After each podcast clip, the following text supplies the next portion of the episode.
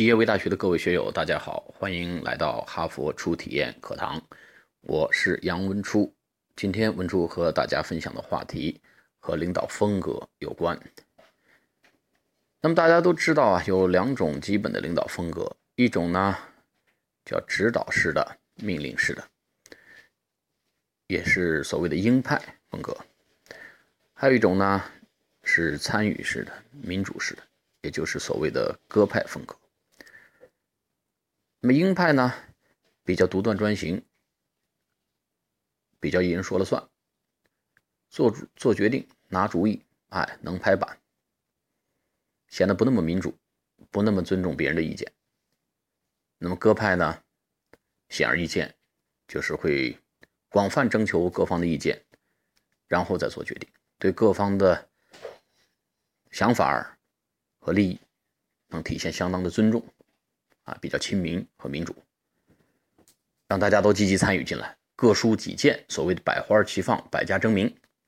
就这两种基本风格。那么传统上来讲，我们大家经常都会在想自己到底属于鹰派呢，还是鸽派，或者是比较偏鸽派，或者是比较偏鹰派，到底比例是多少？大部分时候我们在纠结这个问题。但是《哈佛商业评论》一篇文章，它之所以比较有创建，在于它。脱离了仅仅在谈论到底是鹰派更有效还是鸽派更有效，他把它放在一个具体的情境和状态里面来谈鹰派还是鸽派更为有效。确切的讲，他把鹰派和鸽派的风格与领导者和管理者自身所处的位置结合起来了。也就是说，你到底是鹰派？比较强势，比较独断专行，比较拍板拿主意，比较好呢？还是你比较让大家各抒己见比较好？完全取决于你所处的这种状态跟位置。那么根据两组实验，一组六十多人，一组两百多人，这个对比实验得出这个结论呢，就显示。所谓鸽派跟鹰派没有绝对的好跟不好，它只取决于你的状态和位置。你位置越脆弱，你位置越类似鸽子般的脆弱，你越需要强势一些，越需要霸道一些，也需要敢拍板、敢拿主意一些。相反，当你的位置很强悍，当你的位置很难动摇。当你所处的地位被大家所尊重和认可，像老鹰般的坚强的时候、强硬强悍的时候、强势的时候，你恰恰需要展现一些民主和亲民，来让各方的意见得到充分的表达，让百花齐放，让百家争鸣，最后再来拿主意。所以呢，这个跟我们通常的做法呢是有很大的不同。我们通常。什么时候比较鸽派呢？我们的位置比较鸽派。我们刚刚进入一家公司，空降，作为总经理呀、部门经理要进入一家公司的时候呢，我们地位比较脆弱。当我们比较年轻的时候，我们要管理的下属比我们年长，啊，比我们有经验的时候，我们是比较脆弱。当我们的学历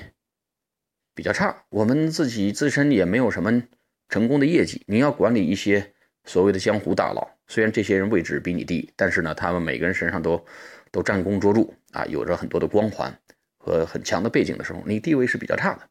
这时候我们通常会比较谨慎和仔细，生怕踩着谁的尾巴，生怕会会进入某种利益的乱局，然后被乱枪打死。但这时候您错了，这时候你恰恰需要展现一些强悍和强势，拍板做决定，因为只有这样，你才能给别人、给下属以自信的感觉。否则，你恰恰暴露了你的软肋，恰恰会加速人们对你的不信任，啊，甚至抛弃。那么相反呢？